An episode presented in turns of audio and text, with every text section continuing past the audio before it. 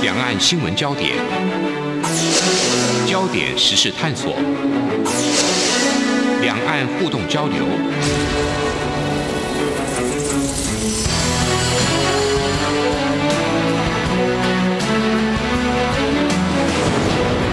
请听黄丽杰制作主持的《两岸 ING》。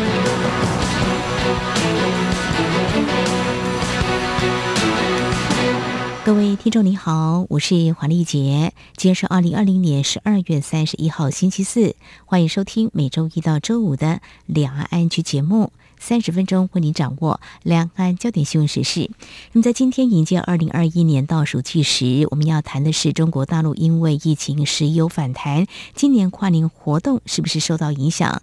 嗯，往年台商从中国大陆各地回台湾过农历年的春节包机，是不是还是照飞呢？而相关的冲击又是哪些呢？至于针对这个疫情报道，中国大陆公民记者张展因为报道武汉当地的疫情，却遭到判刑四年。年为何揭露真相却反而遭判刑入狱呢？另外，谈到中国大陆的网购商机，台湾民众如何找到利基呢？那么提到高龄化社会，上海有家公益咖啡馆，如何经营充满乐活的氛围呢？我们连线中央社驻上海记者张淑玲，带来她第一手的采访观察。非常欢迎淑玲，你好。啊，主持人好，各位听众朋友，大家好。好，我们先来关心疫情所影响的层面哦。这 COVID-19 二零一九新型冠状病毒疾病这个疫情在两岸持续一年了，全球持续蔓延哦。那么在各国疫苗陆续开打之际哦，英国出现了变种病毒。先关心到台湾，台湾也在日前从英国回台班机有一名乘客确诊首例这个变种病毒的病例。呃，也在前两天呢，呃，有一名外籍技师染疫，而且他并没有遵守隔离的规定，就传染给他在台湾的朋友。所以在台湾方面，基于提高防疫警戒，明年的一月一号开始会禁止。无居留证的外籍人士入境一个月，不过台湾民众的啊、外籍啦，还有陆港澳籍的配偶，没有成年子女，还有经专案许可者是不在此限的啊，这是相关最新的规定。那另外就是往年哦，通常在今天晚上就是跨年这连续两三天放假嘛，有很多活动。在台湾有许多的县市呢，都改成这个线上直播举行，或者是实名制入场，有些是延期来举办。我们先来看，在上海，呃，上海是不是有因为疫情，呃，采取像类似台湾这种比较机动调整的做法呢？淑玲啊，是的，应该是说，在中国的话，一些大城市他们比较会有这种跨年的活动，哈。其实北京会比上海更为明显的，因为上海在大概六年前，二零一四年年底曾经发生外滩踩踏事故，当时有三十六人死亡。所以其实这件事情之后呢，上海就学到一个教训，跨年夜他没有特别办什么活动，不会说放烟火啦、倒数这些都没有。所以就是说他不想要人群聚集，这个是在疫情之前就如此。但上海它通常是一些商场的。自己自办的这种小活动，或者是说游乐区啊，有时候会有一些这样子的庆祝，包括上海迪士尼今晚好像会有一个比较特别版的烟火，但是它并不一定是真正意义上的这种跨年倒数。嗯，所以说上海这种呃跨年倒数本来就比较少。嗯，那比较特别的还有就是说这边有个古寺，包括像南京也有什么鸡鸣寺啊这些比较。古的一些寺庙，上海有个龙华寺哦，嗯，其实他们有的传统是说凌晨一到，可能就会撞钟来迎新春，嗯，这个也是一个祈福。那今年上海的这个撞钟呢，还好还是有继续，但是它就改成线上，他今天下午四点半以后就不让人进来了，嗯，但是他会自己办这个撞钟，然后就会线上播出。但是其他的像杭州啦、南京很多这种寺庙撞钟祈福也都取消。那在北京的话。主要是说，它更是一个比较加紧防疫、政治安全的地方啊，所以其实呃，他们这个国家中央、中共中央已经下令，就是说两节之间，也就是元旦一直到春节之间，他们都不会有什么庙会活动啦，然后人群聚集啦，节日的这种大型聚众活动全部取消，所以包括会议这些也都没有办了啊，所以呃，跨年夜自然也都是很安静。那往年呢，他们有一个。央视的这种电视塔的一个跨年灯光秀，那今年也就取消了。嗯哼，好，非常谢谢淑铃告诉我们比较一下，在台湾还有中国大陆一些比较大的城市，看来今年疫情影响还是蛮大的，很多活动可能都采取一些不同的做法，因为防疫优先嘛。哦，好，谈到这个相关的，我们就要来关心一下，就是我们的台商啊，往年在这个时间，通常大概也就是像我们媒体记者就会关注中国大陆台商啊回到台湾。有所谓的春节包机，那今年的情况哦，如果以我最近跟呃在浙江的几位台商聊过，谈到他们嗯要不要回到台湾，有些因为觉得还是要回到台湾来祭祖嘛啊、哦，所以就提早回来，因为隔离他们算算时间还拉的蛮长的，呃，这是有一位台商他要回来，另外一个台商就大概侧面告诉我。他觉得大概在浙江当地恐怕哦会有大概七八成左右，可能不会打算回到台湾来过年的哦。那至于在上海哦，熟林是不是也有这个机会来了解在上海的台商他们有什么样的打算跟安排呢？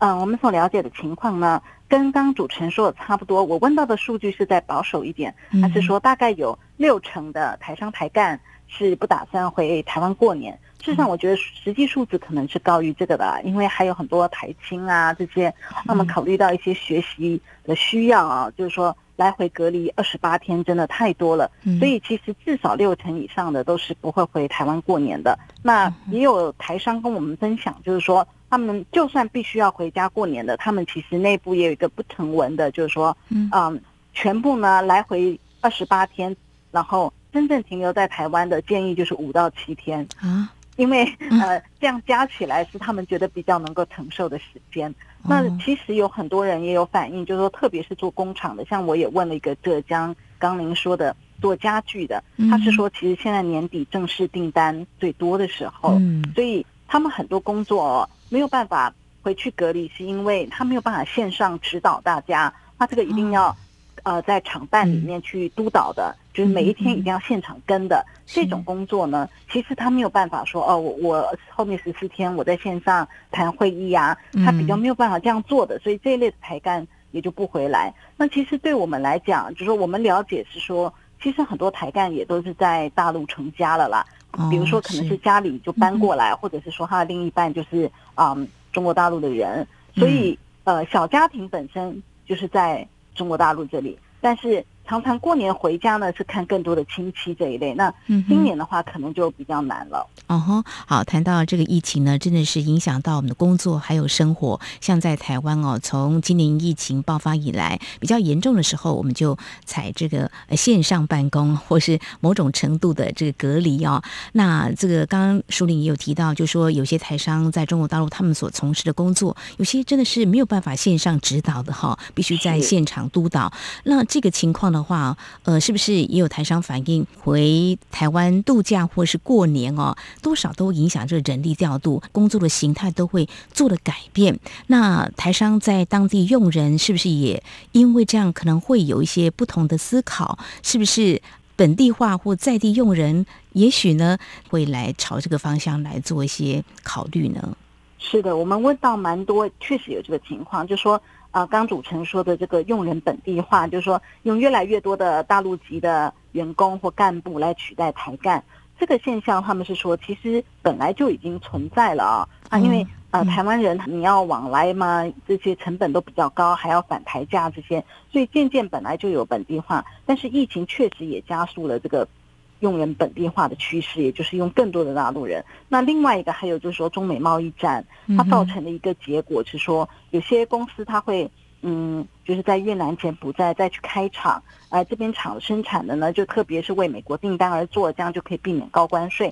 那你去啊、呃、东南亚开厂的话，你又需要一些有经验的干部，通常又是台干继续跟下去。嗯、那你在大陆的厂等于运作比较成熟了，就会交给大陆自己的干部去运作。所以不管是国际局势、疫情，它又加速了这个现象。对，嗯、那关于那个嗯，往年都会有春节包机的部分嘛。呃，今年的话呢，因为刚刚讲的就是说留在大陆过年的人，台商台干变多了，所以这个包机的需求本身可能也变少了。那还有就是说，之前台商一直在呼吁，就是他们可能很希望有所谓的春节泡泡、旅游泡泡、疫苗泡泡，就是说可以免于隔离十四天之苦啊。不过就是说，现在因为疫苗都还没有真正嗯成熟或者是世界公认的，已经确定上市可以用的，现在可能就是一两个礼拜会出来，但是还没有的时候，其实也很难去谈这个认定疫苗这些事情，所以还没有嗯这样子的认定的时候，包机这些协商都会比较难，所以呃，上海台商协会的这个会长张简真是说。可能明年出的这个包机啊，以往都会谈这个返乡包机，就会暂停了。好，有关这个相关的问题，我们中央流行疫情指挥中心指挥官，就是我们卫福部长陈时中，在日前媒体询问到相关问题的时候，他有提到这个疫苗泡泡啊，他说未来会考虑，不过现阶段就像刚才淑铃所提到的，怎么样来认定？我想这个。可能还需要更专业来做一些评估判断的哦。我想目前疫情当前相关的防疫影响了一些活动，包括比较近的就是今天的跨年的活动。那另外就是台商春节包机，往年都会做一些安排，在今年因为隔离的时间比较长，所以可能就不回到台湾来过年，这个会影响这个春节包机。那么也许就会暂停这春节包机的整个一个规划跟安排。好，非常谢谢中央社驻。上海记者张淑玲在节目前半阶段先带给我们你在上海所掌握的这些消息。那么在稍后呢，节目后半阶段我们就要来谈中国大陆公民记者张展。那么最近呢被判刑四年，他是因为报道武汉当地疫情，为什么会被判刑呢？整个庭审的大致经过又是如何？另外，等一下我们也要谈，我们有台湾民众呢切入中国大陆的网购市场，他是看到什么样的商机，又采取哪些做法？还有两岸都进入高龄化社会，那么在上海有一家公益咖啡馆，挺有意思的，怎么样来经营呢？稍后也请淑玲来告诉我们。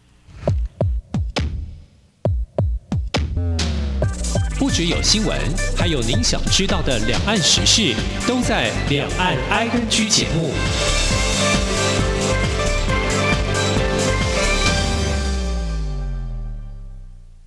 para pendengar sekalian lanjut lagi. Peut-être qu'ils ont oublié la question. For me, that's the greatest compliment. Солнце станет мне настольной лампой.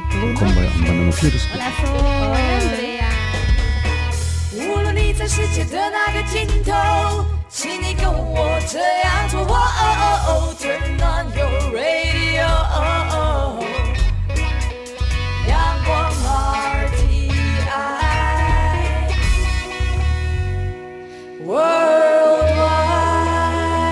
央广联系世界的桥梁。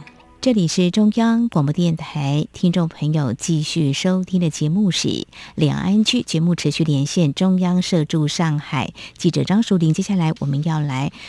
探讨的焦点是，先谈到今年关于这个疫情源头，其实中国大陆跟美国一些国家相互指责论战。那么最近世界卫生组织 WHO 啊、所率领的国际团队，应该会在明年很快的啊一月的第一周会前往中国大陆，并且到被媒体报道指为疫情爆发地，就是湖北省的武汉市，来调查这 COVID-19 这个新冠肺炎疫情的源头。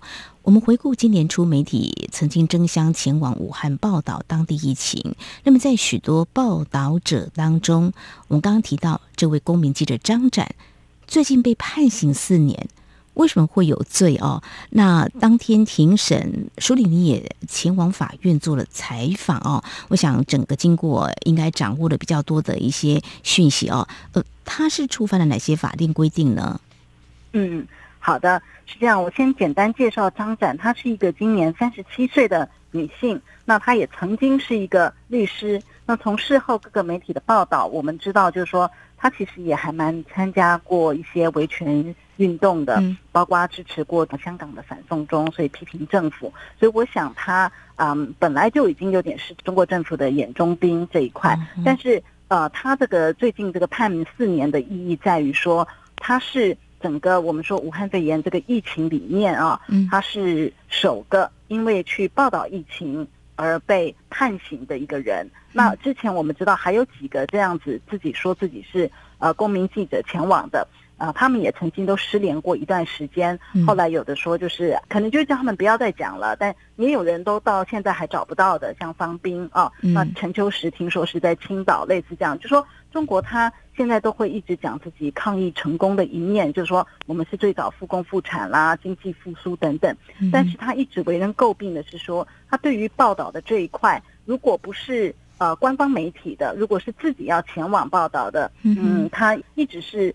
拒绝的，而且是一个比较高压的，所以刚刚主持人有问到说，张展他触犯了什么罪名啊？嗯、他这次在十二月底的时候呢，他被这个上海的浦东新区法院判刑啊，他用的罪名是寻衅滋事罪，嗯、那衅就是挑衅的衅嘛，嗯那嗯，这个罪哦，其实在中国是蛮恶名昭彰的，因为他没有一个。特别明确的定义，所以他会感觉人家说是叫一个口袋罪，口袋就是什么都能够往里头放，所以我归类不了的，我没有办法明确的，我就说你是寻衅滋事罪。那谁来认定这个呢？所以有人会说他只是在行使一个公民的知情权去报道，但是你就认定他是来闹事的，所以他其实是去武汉的，他大概在二月的时候前往武汉，嗯，他会到当地的医院呐、啊。呃，街头啦，做一些采访，但是我觉得其实中国人也都已经很了解，就是说不想要曝光这件事，所以他的很多的镜头是晃动的，然后很多人他只拍他们的脚，不拍他们的脸，因为受访者不希望被拍到脸。那有的人可能就是讲说，呃，自己这个菜价很贵啦，有人会说他们到底在医院急诊室，当时整个一开始情况很混乱嘛，他们根本。没有办法得到一个很好的安排治疗，可能就是在走道上，大概就是这些。就是说，张展认为他并不是捏造的，他是一个看到事实的去传播。可是检方的控告里面，寻衅滋事罪里会说他散播假讯息啦，然后就是炒作疫情。但是关于这个呢，他的一个辩护律师张科科，在这个呃审判结束之后，他有在网络上发表一个简明扼要的。关于庭审内容哈，他有说，其实公诉人呐，他只有念证据的名称，他并没有真的展示核心证据，所以你说他炒作疫情吗？但是都没有一个证明，所以其实这整个来讲的话是蛮没有办法服人的啦。那嗯，更何况就是说，其实在中国的网络环境里面哦，他这个判刑确认当天，其实有一阵子是网络上都在传的，传一篇文章在讲这件事。大概不到三小时吧，差不多就是三小时的寿命，这个文章就被封了。嗯，就是说，当局就是不希望大家知道这件事，不希望大家知道有张展这个人。嗯哼，好，非常谢谢淑铃告诉我们啊，张展被判刑四年。这公民记者其实，如果我们看到在台湾其他国家，我们就先不比较，就说我们会以这个媒体要善尽社会责任，也要挖掘真相，常常会有很多的新闻报道的竞赛，都希望大家去挖掘真相来督促政府。但是如果像这样子做法，如果放在中国大陆，在中国大陆想要这么做的话，恐怕也许要先自我审查一番，或是什么样的情况啊？那接下来呢，我们要谈另外一个。焦点哦，如果谈这个商机，我们谈到上海，好像呢，处处都可以看到哦，也可以从一个人他怎么样去切入这个市场来看，怎么样去把握这个时机。呃，我们知道中国大陆网购市场相当竞争，如果光从每年的双十一就可见一斑哦。可是怎么样掌握商机？从这个中国社区跟社群团购。来切入，这怎么做哦？这是一个新的吗？呃，你跟这位受访者聊，他怎么会有这样的想法？他又怎么样来看这个市场？而且怎么做呢？我想很多人也感到好奇。嗯，呃，中国大陆社会确实就是说，它的一些商业模式是不断在变化中的。那刚才讲的就是说，在这边都称为社交团购，哈、社交就社交媒体，但事实上里面就分为两个，一个是社区团购。一个是社群团购，呃，这个呢大概已经有两三年了。可是因为今年的疫情的关系，疫情大大的改变了呃很多人的生活形态。其实包括我自己，也是今年开始才真正在中国这边点外卖。其实他们外卖已经很久了，可是我就是还是保持着我 台湾人的习惯。我是因为 一直到了隔离，我不得不，然后我现在也都会网购他们的生鲜食品。所以疫情改变了，让很多人习惯说，呃，包括那时候他们整个社区是封闭式管理的时候，就大家就派一个人出去买菜，在群组里面去讲说我要什么，我要什么，然后买回来，大家再一一送到各家门口。这个习惯，这个也就是社区团购、社群团购的一个背景啊。嗯，所以他就让很多人能够接受这样。那这两个有什么不同呢？嗯，社区就顾名思义，它是要有地点的，是一个地缘上的，我们都是住在同一个社区或附近啊，就可能。方圆一两公里内比较方便的地方，这样子呢，它的模式大部分的人是买菜，他一开始是以生鲜产品或者是日用品为主。那我就有一点计划式购物，说，哎，我明天或我未来几天我想要吃什么，我今天晚上之前我先下单说我要买什么买什么。那他们这个团就会有个团长，就收集你要的资讯以后，肯定不是只有你一个人嘛，那一起计划式的购物，好。然后就去下单，那跟源头这个供应商，比如说卖菜的啦，总是有一些比较上游的呃经销商、供应商。然后明天在什么时间内，那就放在我这个团购地点，呃，可能是团长的，也许是他的家，也许团长就是一个小超市的老板，像我们 Seven Eleven 的这种，呃，那就放他那个点，所以你就第二天就去拿。那这个的好处就是说，因为它是计划式购物，它不需要囤货。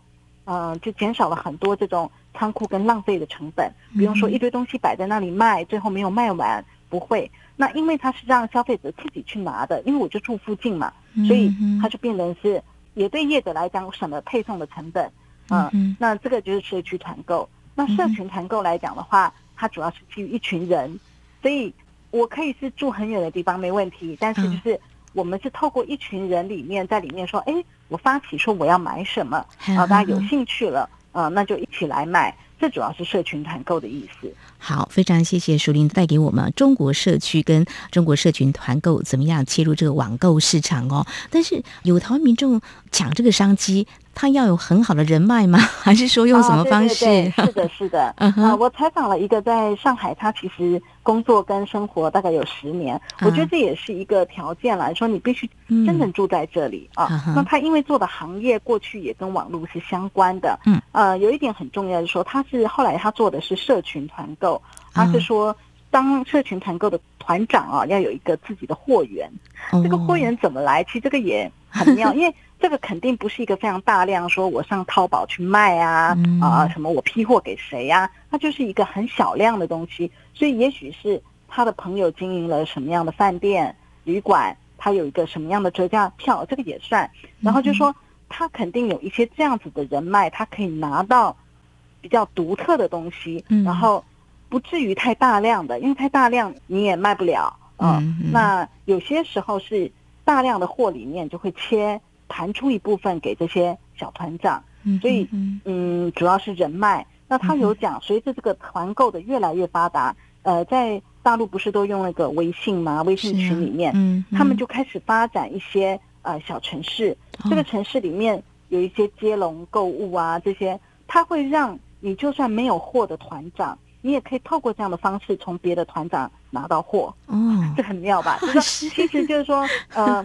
应该说，这整个环境，他就一直在鼓励说，嗯、呃，你可以从事这样的生意，呃，就算你没有很强的背景，你也可以慢慢开始，呃，但是你如果有好的人脉，啊、呃，独特的产品的话，嗯，会更容易做这个，因为你经营一个群也是要时间，你要回答他们的问题，你要他们建立关系，嗯、呃，那他有跟我分享是说，如果一个月啊。因为中国的规定，微信群的上限一个群是五百人嘛，嗯、就说五百人的群里面，如果你一个月做不到利润人民币一万元的话，嗯，嗯就你可能也不要做了。哦，是啊，因为不值得。那他们很多人说这个是一个兼职，或者是说她是一个家庭主妇，嗯，呃，这边称宝妈，就是刚生了宝宝的 妈妈在家里，她就是呃做一个小副业啦，或者是维持跟这个社会的一个联系啦。那这种就是一个方式，所以确实是非常多的形态在这边。那我是觉得很特别啦，包括他有提到说，甚至在他们的群里面还可以买 iPhone，哇！其实你就会觉得很不可思议，因为很多产品应该是比较管制通路的，对呀，但是不容易买。对，那他这怎么来？所以就说他可能会跟嗯，比如说飞机上的这种。啊、呃、空姐、空少，他们拿得到东西的，哦、所以你可以想象说，这个量不会很大，甚至越稀有的可能它需要等，但是没有关系。嗯、那就是说各个形态的都有在里面。那他还提到一个观察是说，疫情之后，他是说台湾人以往在大陆的生活，其实他们也会很重视品牌啊、呃，不敢买那种。不知道是哪里出来的东西，是是对。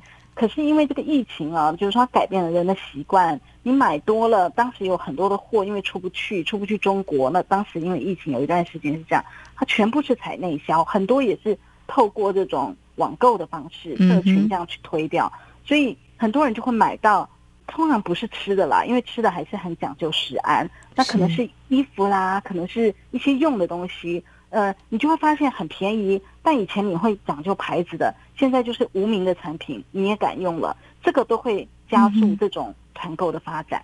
哇，真的处处是商机，但是呢，还是要花一些时间呢，要有脑筋，要人脉，有些条件都还是不可或缺的啊。好，那最后就要谈这个高龄化社会啊，嗯，谈到这个公益咖啡馆，我刚刚已经先告诉听众朋友说，呃，两岸都进入高龄化社会，其实怎么样的照顾都会成为政府重要的社会政策规划。但是如果从商业结合公益角度来看，现在你要告诉我们这个咖啡馆呢，我觉得挺有意思的啊，它服务的对象就高龄者，怎么样提供这群长辈们不只是消费，而是应该是有满满的幸福感，还可以学习哦。你怎么样发现这家咖啡馆的？是的，嗯、哦，对对对，我也是跟这里的朋友约喝咖啡的时候，哦、他约了这样的店，他说那我们顺便去看看这个老人公益咖啡馆，嗯、我就觉得哎也很特别。那我也是一开始以为他纯粹只是一个提供老人聚会的地方，那其实。嗯好像也不用嘛，那老人也可以去任何一家咖啡馆，像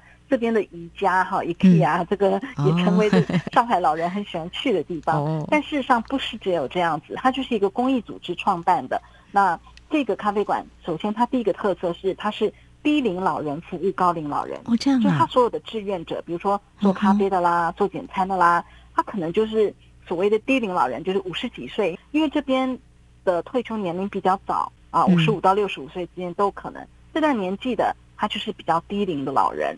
呃、嗯，我们现在根本不会觉得五十几岁的人是老人嘛。是啊。那他们 就是手脚都还很灵活，可能又有一些时间，啊、嗯呃，就会每天抽两小时，或者是一周抽一天两天来做服务。然后他所有的营收，就是扣除成本以后，这个利润就是回归到说做这个老人事业。所以，他确确实实是一家公益咖啡馆，嗯、然后又是。老人来服务老人，我觉得这是很有意义的。那另外就是他都会开设课程，嗯、特别是哈，我觉得他不只是那种我们传统想的什么打毛线衣啊这种东西之外，他是更去强调那个智慧型手机的运用，因为在现代社会里面，嗯、这个是很重要的一块。那我去做采访的时候，刚好他们有这样的课程，当时我就看到一群人围着大桌子，他们就是并桌啊，我后来才知道就是说。他其实真的就是在教，有几个老人家旁边就是围着比较年轻的人。嗯、那其实很多老人他会想知道怎么弄，可是他会不好意思，嗯、因为在家里也许他们也问过儿女，是但是儿女就会很烦，嗯哦，然后有时候口口气不好，嗯、所以在这边这些志愿者啊、哦，他们说志愿者，我们说志工，嗯，嗯，可能就要接受一些训练。那我也采访了一位志工，他有提到就是说，嗯、他觉得教学不是最难的，可是就是。可能要知道怎么跟他们沟通，因为他有发现一些老人会害怕，嗯、就是跟小孩子一样，他会怕自己学不好。嗯、然后有的老人手会抖，嗯、他说这个手抖也不是他紧张，嗯、就是他会聚焦困难。嗯、所以他说这个时候他才体会到说他的生理上已经跟我是不一样了。嗯、所以说要有那个同理心，说你觉得很简单的动作，对某些人来讲，他就是需要花一点精力才能完成的。是，我觉得这个都是一个。啊、去教学乡长、体会的过程。没有错，嗯，非常有意思。我相信在台湾也有类似这种店哦，低龄来照顾高龄。因为事实上，有时候我们也听到有些是老老互相照顾的哦，听来都会觉得是逼不得已。嗯、但是其实我们可以很多的资源融入的，可以一起来协助这些老人家们，像爷爷奶奶也不会再惧怕，他们不会跟社会脱节，在这边他们可以学习。好，我们这个活到老学到老，上海这家公益咖啡馆呢，让我们看到这个夕阳无限好，彩霞正满天的一种。美好了哈。另外还有今天谈到疫情，可以说是影响工作跟生活。那么从中国大陆台商啊，因为疫情在人力做了哪些的调整？